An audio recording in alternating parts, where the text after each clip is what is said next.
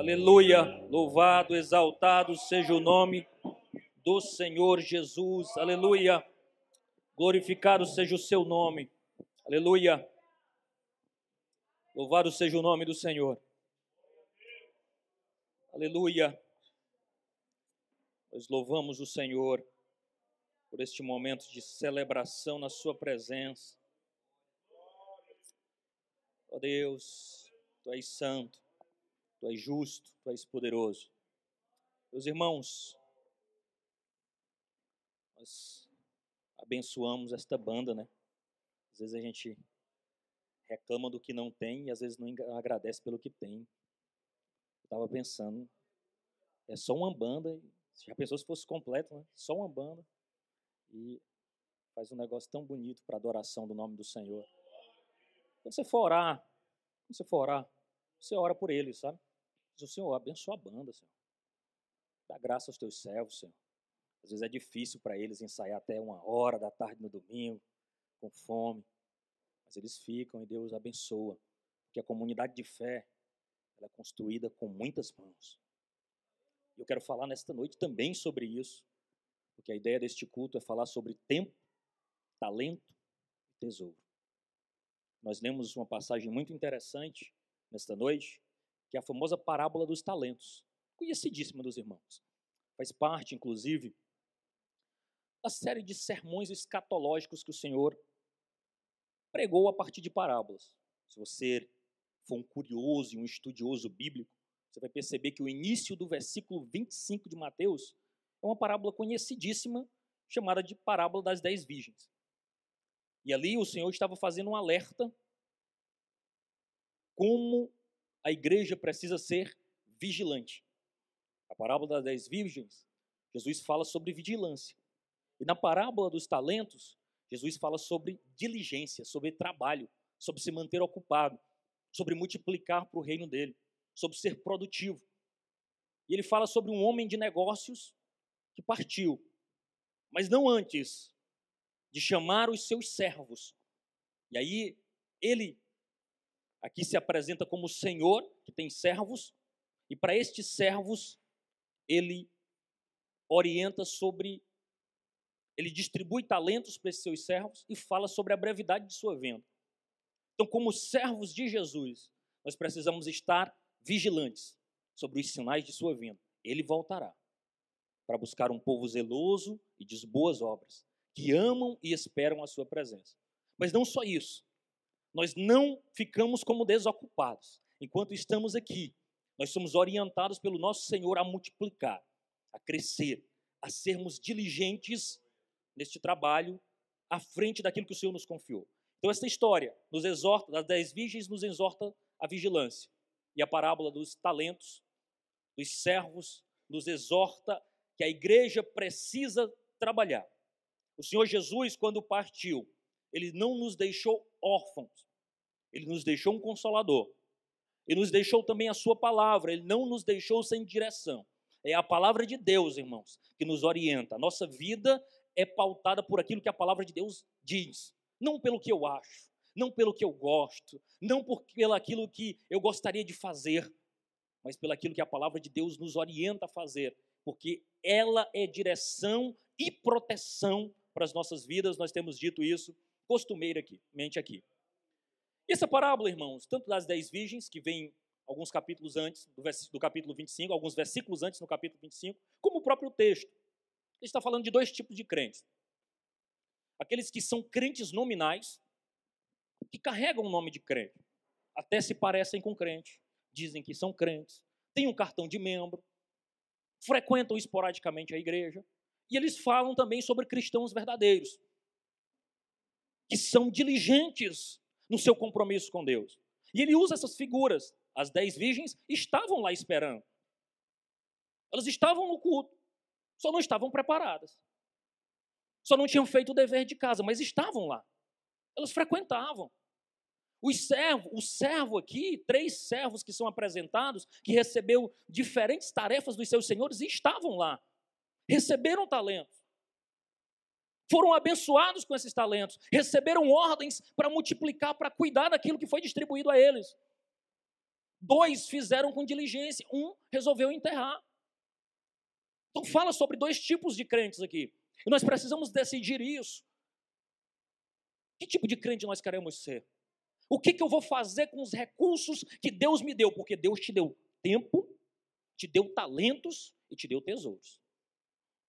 E ele distribuiu, segundo esta parábola, segundo a, palavra de Deus, ele distribuiu conforme as nossas capacidades. Ou seja, Deus não te deu mais do que você pode lidar, mas também não te deu menos do que você pode lidar.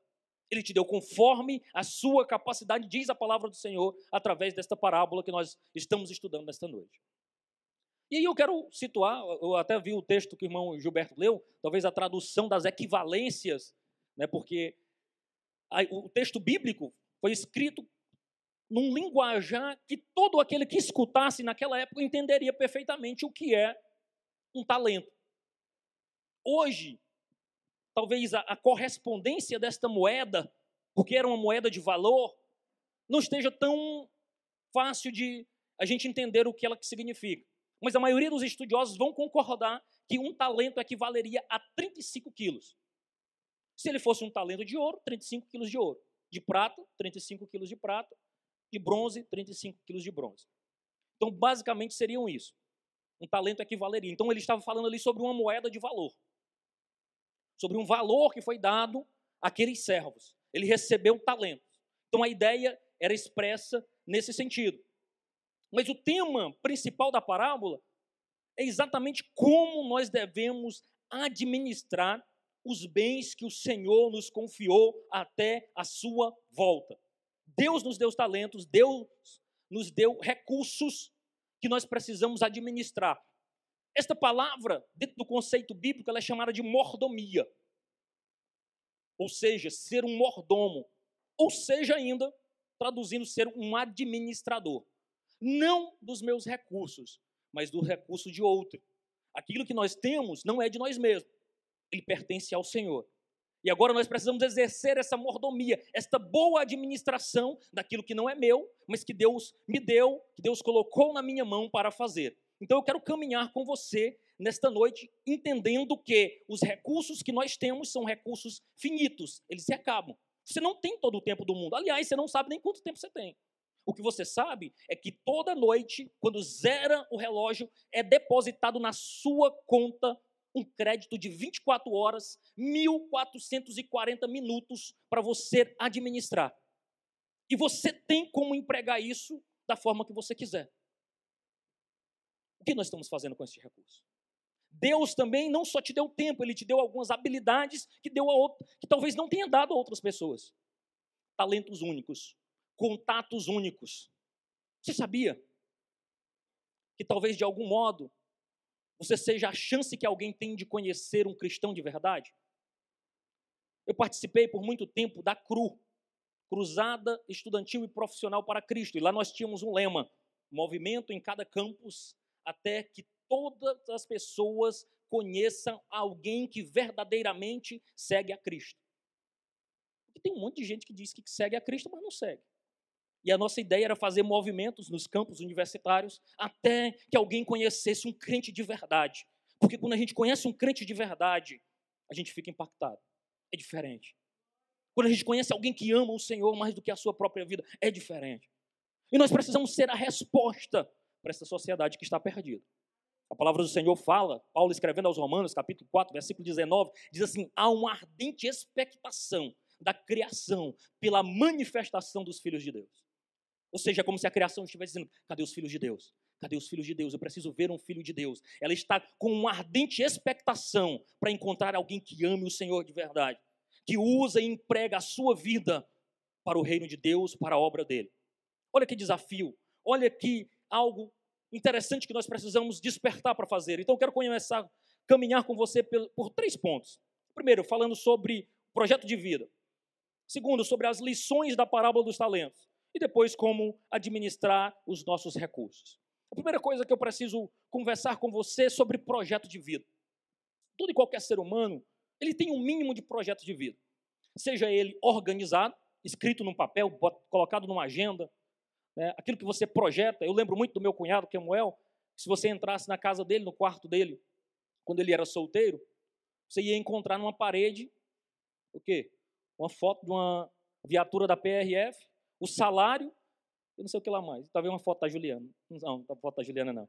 Não, era, era outra coisa lá que tinha lá. Mas enfim. Era um carro, né? Então, assim, ele tinha isso, ele olhava essas coisas dioturnamente. Né? Eu acho que era a primeira coisa que ele acordava no dia com aquilo bem claro. Então, o projeto de vida dele estava bem desenhado sobre o que ele ia fazer como, do ponto de vista profissional. E talvez você não tenha escrito isso no papel, mas você tem um projeto de vida mínimo. Ah, eu queria fazer isso, eu queria fazer aquilo. E às vezes nós construímos este projeto de vida, inevitavelmente, ele passa por três partes. Primeiro, significa que você vai precisar investir tempo. Não existe um projeto de vida que você não precisa investir tempo. Você vai precisar sacrificar algumas coisas em detrimento de outras. Desenvolver talentos. Você vai precisar gastar tempo desenvolvendo os talentos que você tem ou adquirindo novos para suprir aquela demanda. E terceiro, você vai precisar alcançar tesouros. Né? Talvez o seu objetivo seja alcançar, acumular alguns tesouros, quem sabe do ponto de vista financeiro, quem sabe do ponto de vista intelectual, virtudes da mente. Então, em falta esses, esses tempos, né? Pouco se tem invertido nas virtudes da mente. A gente gosta mesmo é de bens, né? O que a gente pode pegar, tem escritura, tem tudo, olha os meus bens. E às vezes a gente não inverte nas virtudes da mente, né? Naquela capacidade em cultura. Às vezes a gente para por aí. Mas é importante que você tenha em mente investir tempo, desenvolver talento e alcançar tesouros. Só que esse projeto de vida, irmãos, ele pode passar por duas vertentes principais. Ele pode ser um projeto de vida construído independente de Deus, deixando Deus de fora dos seus planos, ou um projeto de vida onde Deus está presente, governando, orientando as suas decisões. E num aspecto de um projeto de vida construído longe de Deus, nós fazemos o quê? Aplicamos de forma equivocada os recursos que Deus nos deu. E eu quero trabalhar em cima de tempo, talento e tesouro. Alguém que constrói a sua vida, desenvolve um projeto de vida, de modo independente de Deus, ele vai pegar o seu tempo e vai colocar completamente no presente. Ele vai buscar viver o aqui e agora. Vai dedicar a sua vida para satisfação pessoal. É como se ele dissesse: Ah, eu preciso curtir, aproveitar. Eu vou usar o meu tempo em prol de mim mesmo. Os talentos, sabe como é que ele usa? Aplicando num retorno imediato ele pega os seus talentos e aplica para obter satisfação imediata. Busca satisfação emocional, usa o seu talento em busca de dinheiro e prazer, aquilo que lhe dá satisfação. Aquilo que faz ele se sentir bem, confortável consigo mesmo. E os seus tesouros? Ora, emprega aquilo que ele consegue, os seus recursos, na obtenção de prazer. Os recursos financeiros são empregados em busca de satisfação, vive para si mesmo.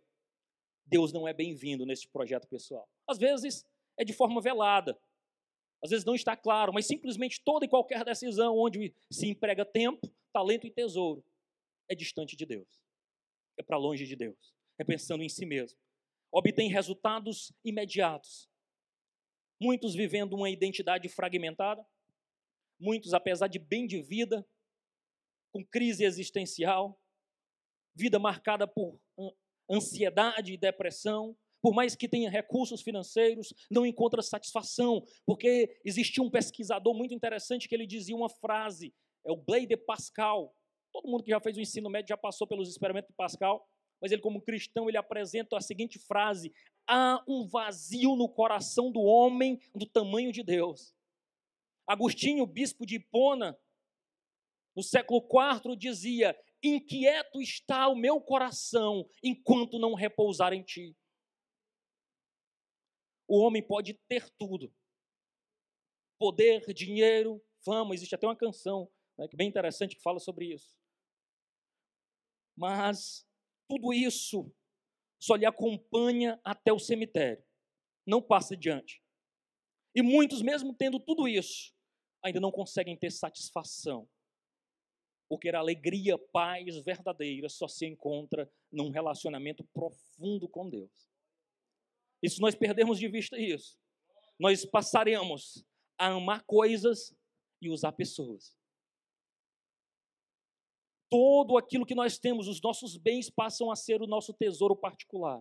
As pessoas são apenas usadas e descartadas ao bel prazer.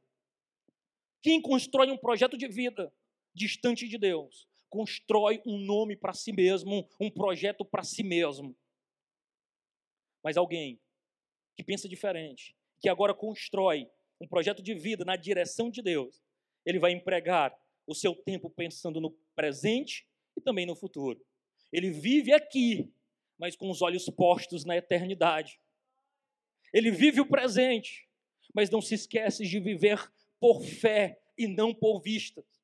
Porque quem vive por fé, ele vê além daquilo que os olhos podem ver. Ele expõe seus olhos na eternidade, naquilo que Deus faz, naquilo que Deus pode fazer, e vivem para glorificar a Deus. A gente precisa ter esse discernimento, porque o que nós fazemos hoje influencia o nosso relacionamento com Deus e com o próximo, mas também influencia a nossa eternidade. Eu dando aula para a juventude um dia, um, um, uns dias desse atrás, eu falei que tudo que nós fazemos é uma semente. Cada escolha, cada decisão, cada passo que damos é uma semente. Você está depositando e ela vai nascer. Cada escolha que você toma, você está depositando e lá na frente você vai colher. E quem sabe, existe até uma frase de coach aí: se você não está gostando do que você está colhendo, muito provavelmente você precisa rever aquilo que você está plantando. E nós que abraçamos a fé em Cristo Jesus, nós usamos o nosso tempo conscientemente, gerenciando para glorificar a Deus, porque entendemos que o nosso tempo aqui é finito. Que a, num abrir e fechar de olhos, nós podemos fechar os olhos para cá, para esta terra, e abrir para a eternidade. O talento, como usa? Usa naquilo que é útil para o reino de Deus. Aplica na mão de Deus. Aplica no crescimento de Deus, do reino de Deus. E não buscando reconhecimento próprio. Usa os seus talentos e aperfeiçoa com estudo bíblico, com comunhão com os irmãos mais maduros na fé e com uma experiência maior com Deus. Aplica-se na oração, no discernimento de Deus para usar para a glória de Deus os talentos que Deus te confiou. E por último, tesouro. O seu tesouro não é marcado por bens. Ele pode até ter bens materiais, mas aquilo não controla a sua vida. Porque ele sabe que o seu tesouro particular é Cristo e o seu reino. Que embora ele perca tudo, se ele tiver o Senhor, ele permanece alegre e feliz. Porque o Senhor é o nosso tesouro particular. Aquele que deposita suas expectativas em bens. Quando quebram, tiram sua própria vida. Quando a empresa dá para trás, pensam na morte. Porque todo o significado de vida girava em torno de bens financeiros. Mas quando o nosso bem é o Senhor, nós podemos declarar como Jó: Nu eu saí do ventre da minha mãe. É nu que eu vou voltar para lá. O que eu não posso perder é a comunhão com meu Deus. Porque Deus dá, irmãos, e Deus tira. E glória ao nome dele. Quando nós fixamos a nossa mente e o nosso coração naquilo que nós podemos obter aqui nesta terra, nós somos os mais miseráveis dos homens. Porque tudo que é prometido no Evangelho é para além desta vida. Tudo que é prometido no Evangelho é para além desta vida porque nada do que nós desfrutarmos aqui poderá se comparar com a glória do porvir, já dizia o apóstolo Paulo. O nosso problema como comunidade de fé, como igreja desse tempo, é que a nossa fé é depositada aqui. O sinônimo de ser bem-sucedido é ter bens e não um relacionamento com Deus. A igreja perdeu essa perspectiva e nós precisamos corrigir a nossa visão.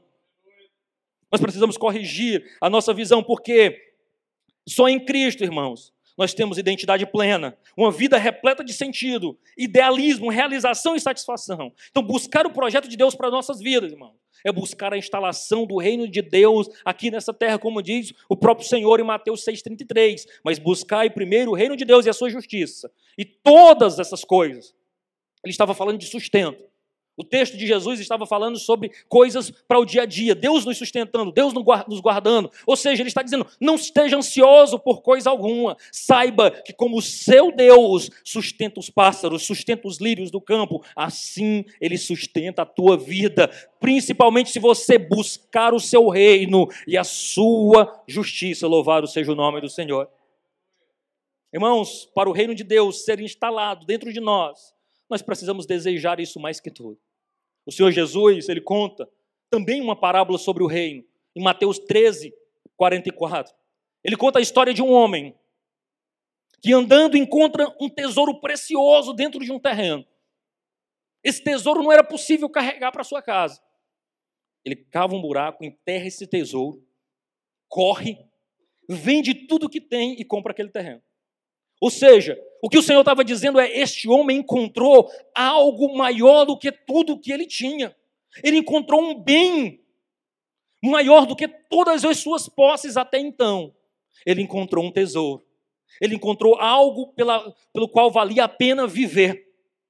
Vendeu e se desfez de tudo quanto ele tinha para comprar este terreno, porque neste terreno tinha um tesouro especial, e assim é o reino de Deus. Quando nós somos afetados pelo reino de Deus, o que importa é nos relacionarmos com este reino, porque nós então estaremos ali vivendo uma alegria plena. Louvado seja o nome do Senhor.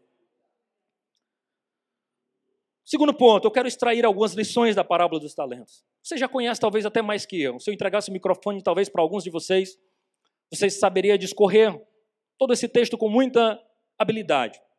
E aqui nós temos a ideia de talento expressa por Jesus Cristo, como dádivas, tanto naturais como dádivas sobrenaturais.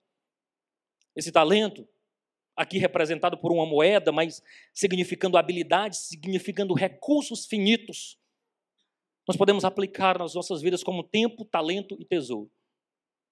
Esses recursos, eles são preciosos. É aquilo que Deus nos deu. E nesse texto, nós poderíamos dividir ele nos primeiros versículos, a distribuição dos talentos. A partir dos versículos 16, uma diversificação feita dos talentos. Nos versículos 19 a 27, a prestação de contas sobre quando o regresso do Senhor. E por último, uma lição a ser ensinada. A primeira coisa que nós precisamos entender aqui Deus colocou algo na nossa mão. Deus nos deu habilidades. E o primeiro ponto que eu falaria dentro desse tópico é: reconheça o Senhor como aquele que confiou os seus tesouros a você. Deus te confiou algo, irmãos. Ele é o dono dos bens. Tudo pertence a Ele. Tudo é dele. Mas de algum modo, de um modo sobrenatural e gracioso, ele decidiu dividir conosco os seus servos e seus bens. Que privilégio. Não havia nada de especial em nós. Não é por causa do seu nome. Não é por causa da sua formação. Não é por causa da família em que você nasceu.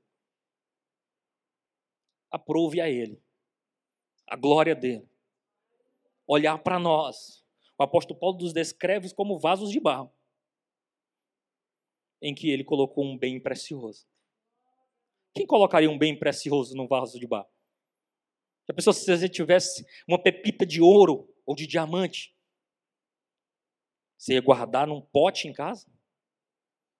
Você ia correr para um banco, menino, guarda isso aqui. Cofre, seguro. Faz seguro disso aqui. Isso aqui é precioso demais. Eu não posso guardar em casa. Eu não posso pôr num, barro, num vaso de barro. Aí Deus olha para nós e diz: Eu vou pegar dos meus bens e vou dar aos meus filhos. Aí nós nos tornamos co-participantes desse processo. Que honra, irmãos, nós sermos objetos da confiança do Senhor. Ele é generoso conosco e também justo, porque ele distribuiu os seus bens conosco mas ele distribuiu conforme a nossa capacidade. O Senhor não vai exigir de nós, irmãos, aquilo que ele não nos deu. Mas certamente, aquilo que ele nos deu, ele quer ver multiplicar. Ele não vai cobrar você por aquilo que ele não te deu. Mas certamente você vai prestar conta daquilo que ele entregou nas suas mãos. Nós precisamos ter consciência desta responsabilidade, porque se ele te deu esses talentos, é porque você tem capacidade. E aí nós precisamos entender. E eu quero falar sobre esse segundo tópico. Trabalhe com zelo e fidelidade para honrar o Senhor. Você recebeu talentos. Talvez você disse, eu, eu merecia mais. O talento que, você, que me deram foi pouco. Eu queria, eu poderia ter até mais. Mas eu quero lhe incentivar a não pensar desse modo. Eu quero lhe incentivar a dizer assim, Senhor, obrigado. O talento parece pouco, mas eu vou multiplicar. Eu vou fazer crescer, Senhor. Porque foi o Senhor que me deu. E se o Senhor me deu, não é pouco, é suficiente. Se foi o Senhor que me deu, é mais do que eu mereço, mas é o suficiente para a minha capacidade. Então eu vou trabalhar com diligência, porque eu vou ser fiel. E a fidelidade é recompensada. A perspectiva bíblica que é aquele que é fiel é recompensado, porque, irmãos, nós não fomos chamados para ter sucesso, para fazer sucesso, nós fomos chamados a ser fiéis. O Senhor pediu isso, pois eu vou fazer isso. É ordem do Senhor, pois eu vou fazer. E fidelidade, irmãos, está ligado a trabalho dentro desse contexto. É cumprir aquilo que lhe foi confiado. O sucesso da nossa atividade, da nossa tarefa, está condicionado à nossa fidelidade. Há inúmeros empreendimentos aí que aparentemente apresentam sucesso, que aparentemente apresentam um número gigantesco. No entanto, muitos têm se mostrado infiéis àquilo que a palavra de Deus nos orienta. E, fidel... e sucesso sem fidelidade ao nome do Senhor não é sucesso, é engano. Vai ruir. Porque nós somos chamados para mesmo no pouco sermos fiéis àquilo que o Senhor nos orientou. Nós não precisamos usar os nossos próprios métodos, métodos escusos, métodos que não agradam ao Senhor. Nós precisamos confiar nele. Trabalhe buscando a glória de Deus e não o reconhecimento de pessoas. Nós somos uma geração extremamente apressada. Dentro da igreja, eu quero, quero isso, quero fazer aquilo. E muitas vezes você pula etapas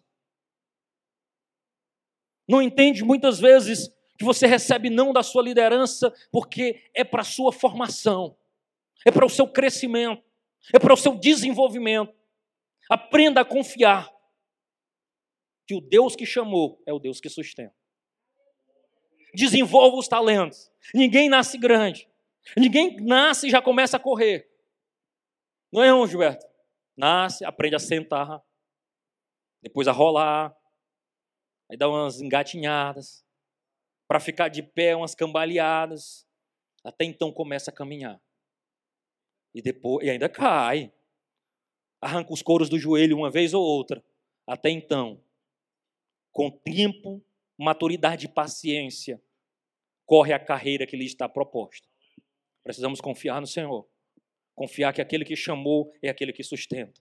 Porque é Ele que deu e se ele deu e chamou, ele segura na mão e a coisa acontece em nome de Jesus. Então desenvolva e multiplique o talento, pois pessoas serão abençoadas através do dom que Deus lhe entregou. No fim, o que vai valer não é o elogio das pessoas. Aquele que vive por elogios e críticas sucumbirá através dos elogios e de críticas. Mas aquele que é fiel ao Senhor aguarda o elogio dele. Porque o servo fiel aqui foi desvinde. Servo bom e fiel. Quem está dizendo? É o próprio Senhor. É aquele que distribuiu os dons.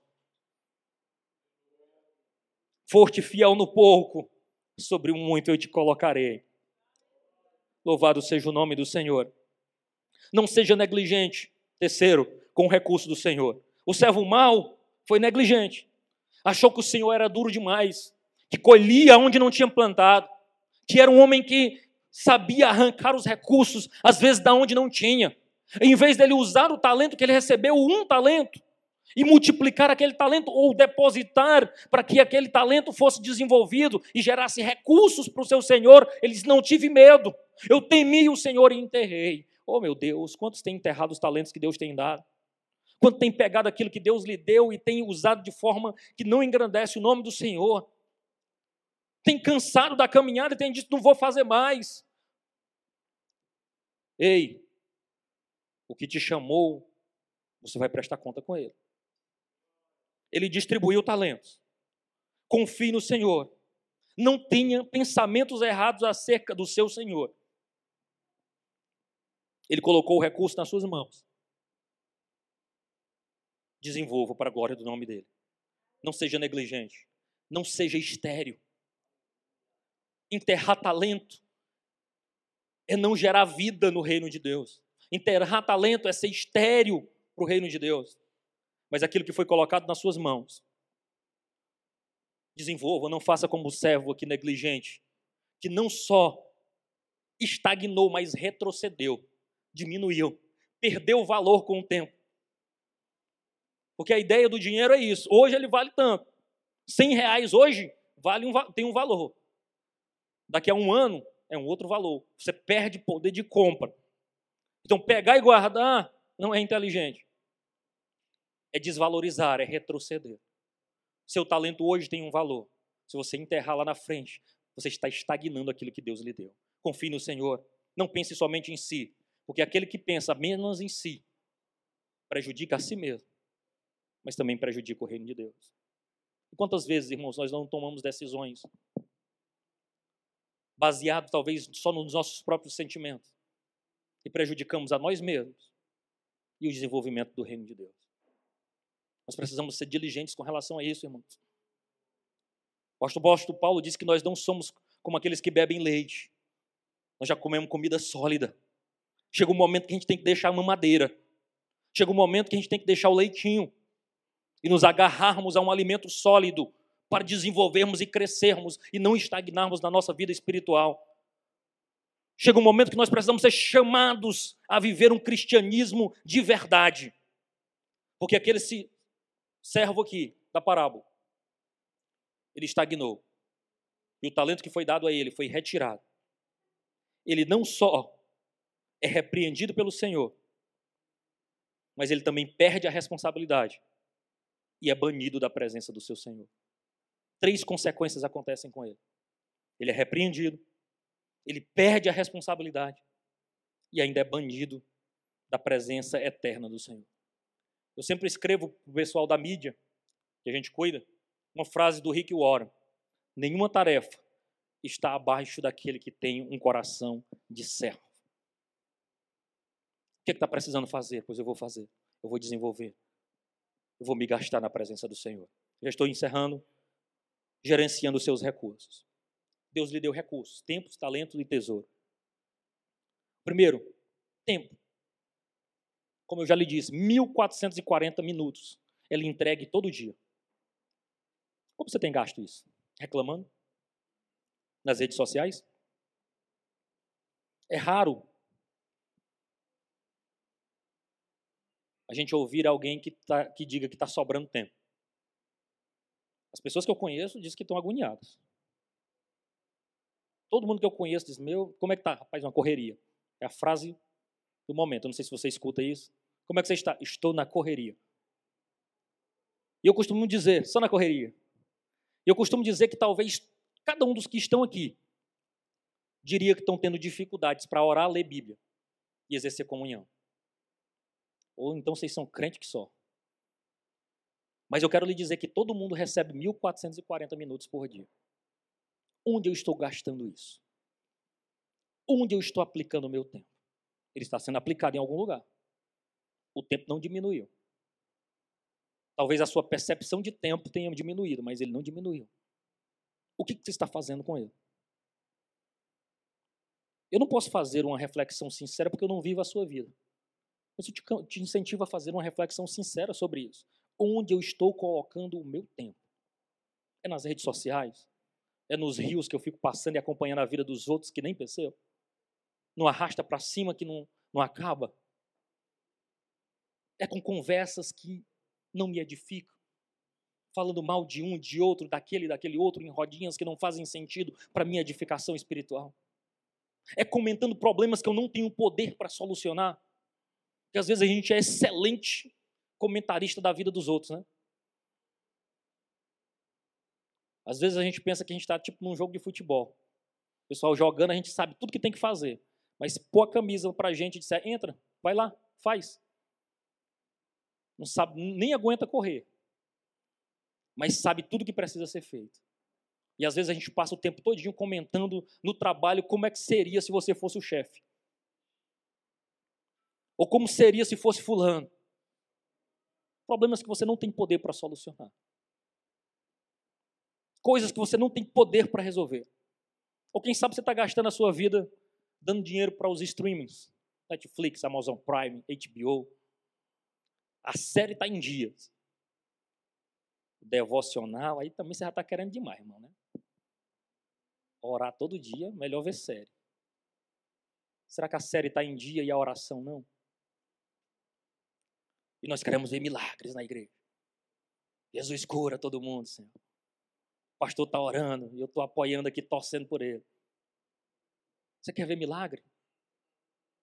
Não dá para ver milagre só quando série em dia. Precisa ter vida de oração também.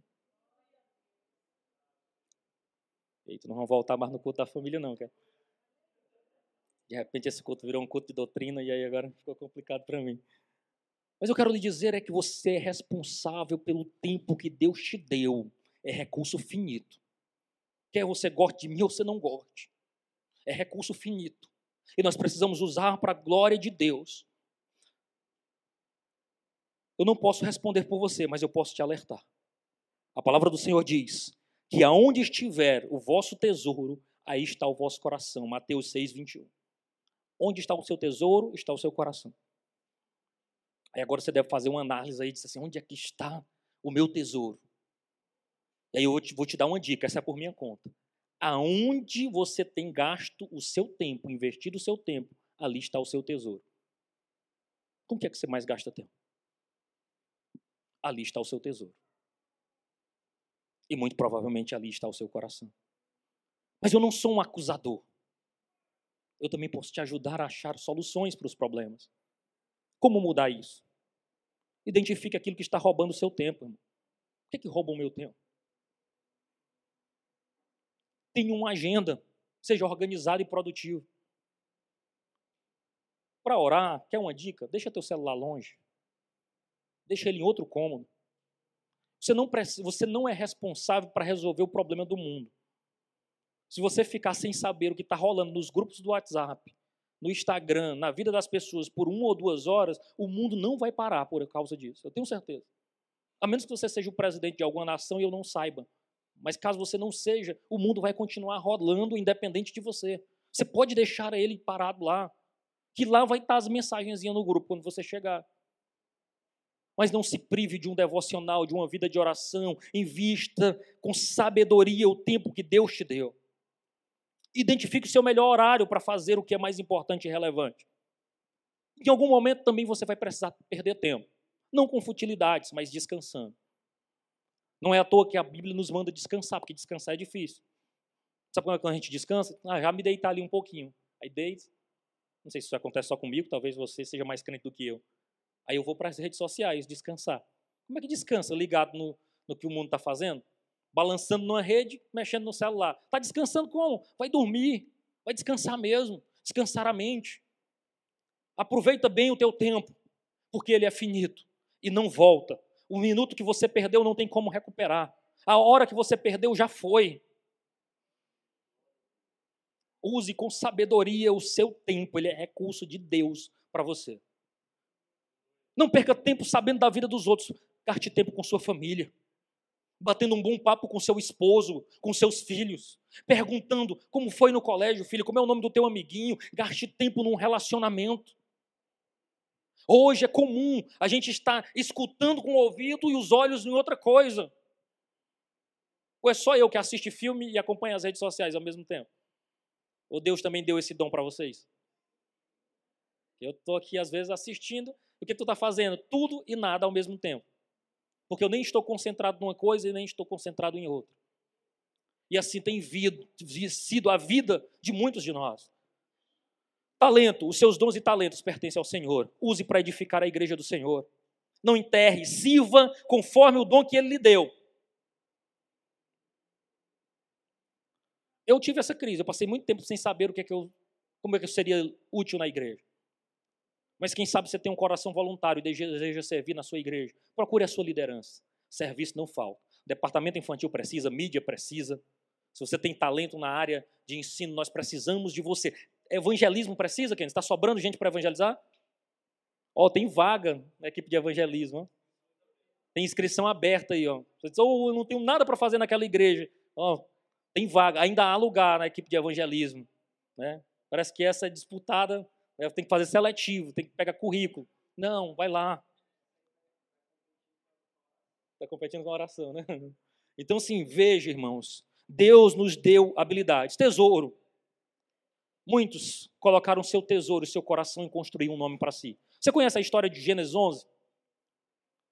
Gênesis 11, a famosa Torre de Babel. Alguns homens se reúnem e dizem: Vamos queimar tijolos e usar betume, e nós vamos construir uma torre que tocará o céu, e nós construiremos um nome para nós. O meu tesouro é o meu nome. O meu status, o meu poder é meu, meu, meu, meu e meu. Não foi isso que Deus te deu. Não queira um nome para si. Não seja esse o seu projeto de vida mas que o seu tesouro particular seja Jesus. Que o seu bem particular seja o Senhor. Faça do Senhor o seu tesouro particular. Ame o Senhor. E eu concluo dizendo que muitos têm adoecido, irmãos, emocionalmente, por empregar mal o seu tempo, seu talento, seu tesouro. Muitos têm dedicado o seu tempo em coisas que não edificam. Têm fixado os seus olhos no passado, no presente e no futuro. No passado tem gente depressiva. Excesso de passado na vida. Excesso de presente na vida, gente estressada. Atrasou 10 minutos, está querendo matar um. Excesso de futuro na vida, pessoa ansiosa. Meu Deus, como será? Como será? Eu não consigo, e agora? Muitos têm fixado seus olhos no passado, no presente e no futuro. Mas nós que amamos Jesus, nós fixamos os nossos olhos na eternidade. Se tudo desabar, eu tenho Jesus. Se eu fechar os meus olhos aqui, abrirei na eternidade. Se tudo der errado aqui, eu tenho Jesus. Eu tenho o meu Senhor. Eu tenho uma casa, eu tenho um dono, eu tenho uma morada, eu tenho para onde ir, porque o meu Senhor me receberá de braços abertos na sua mansão celestial sofrem emocionalmente por ter vivido confiando em coisas passageiras, em satisfações pessoais. Mas eu quero dizer que se nós temos sido péssimos mordomos, administradores dos recursos que Deus nos deu, que Deus nos confiou, há tempo para corrigir isso. Nós estamos no mês alusivo ao Setembro Amarelo. Nacionalmente é feito um destaque para a prevenção do suicídio e chamando atenção para a saúde mental. Eu quero lhe dizer que nós fazemos couro com esta campanha. Inclusive, o evangelista Kenneth está com um projeto muito interessante na terça-feira, dia 20. Ele deve anunciar daqui a pouco aqui. O encontro de baterista, alusivo ao dia do baterista, ele também vai falar sobre esse tema. A igreja se preocupa com isso. Porque nós entendemos e nós afirmamos que quem tem Jesus tem paz e alegria. Vai deixar de passar por sofrimento e luta? Não, mas tem Jesus. E você que me escuta aqui, me escuta nas redes sociais, eu quero fazer esse alerta. Jesus é esperança para a tua vida. Jesus pode mudar a tua história. Você pode depositar sua confiança em Jesus. Ele muda o teu viver. Mas, caso seja necessário, você fazer uso de um acompanhamento de um profissional da área da saúde, não hesite. Foi Deus quem deu conhecimento aos homens. Tudo é de Deus. Então, se precisa, não é falta de fé. Tem coisas que precisam ser diagnosticadas na área da saúde. Peça ajuda. Converse com seu pastor, converse com seu líder. Nós criaremos mecanismos para te ajudar. Mas por fim na vida não é solução. Jesus é a solução para a tua vida. Chegue-se a Deus, Ele tem salvação para a tua alma, paz e alegria completa para a tua vida e um relacionamento debaixo do seu senhorio. Que Deus em Cristo nos abençoe. Que nessa noite nós não só tenhamos aprendido sobre tempo e talento, tesouro, como usar essas habilidades que Deus nos deu, mas que também saiamos daqui com a nossa fé fortalecida e já com um plano para mudar a história da nossa vida e da nossa família. Amém?